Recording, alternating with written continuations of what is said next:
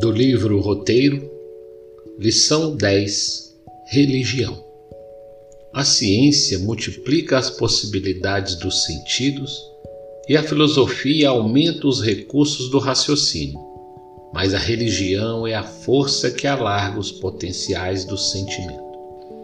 Por isso mesmo, no coração mora o centro da vida dele partem as correntes imperceptíveis do desejo que substanciam em pensamento no dínamo cerebral, para depois se materializarem nas palavras, nas resoluções, nos atos e nas obras de cada dia. Na luta vulgar, há quem menospreze a atividade religiosa, supondo-a mero artifício do sacerdócio ou da política.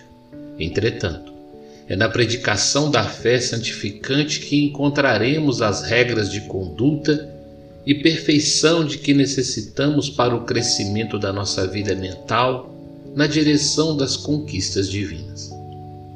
A humanidade, sintetizando o fruto das civilizações, é construção religiosa.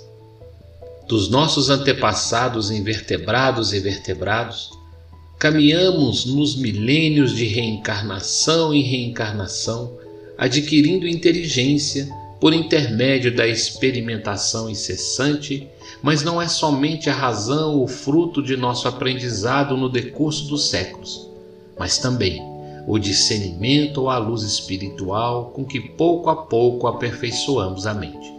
A religião é a força que está edificando a humanidade é a fábrica invisível do caráter e do sentimento.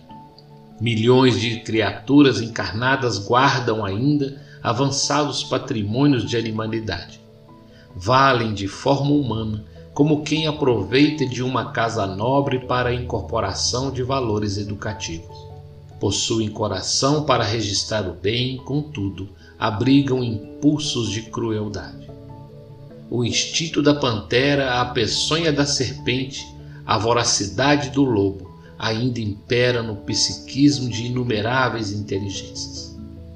Só a religião consegue apagar as mais recônditas arestas do ser, determinando nos centros profundos de elaboração do pensamento, altera gradativamente as características da alma, elevando-lhe o padrão vibratório através da melhoria crescente de suas relações com o mundo e com os semelhantes.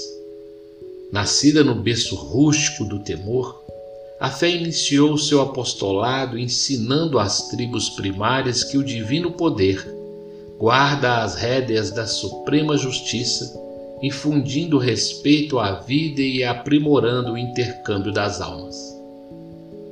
Dela procedem os mananciais da fraternidade realmente sentida, e embora as formas inferiores da religião, na antiguidade muita vez incentivando a perseguição e a morte, em sacrifícios e flagelações deploráveis, e apesar das lutas de separação e incompreensão que dividem os templos nos dias da atualidade, arregimentando-os para o dissídio em variadas fronteiras dogmáticas, ainda é a religião a escola soberana de formação moral do povo, dotando o espírito de poderes e luzes para a viagem da sublimação. A ciência constituirá para o homem o clima do conforto e enriquecê-lo-á com os brasões da cultura superior.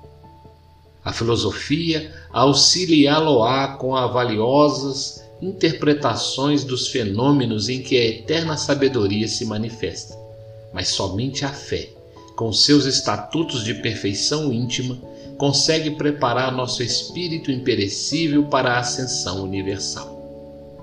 Que assim seja.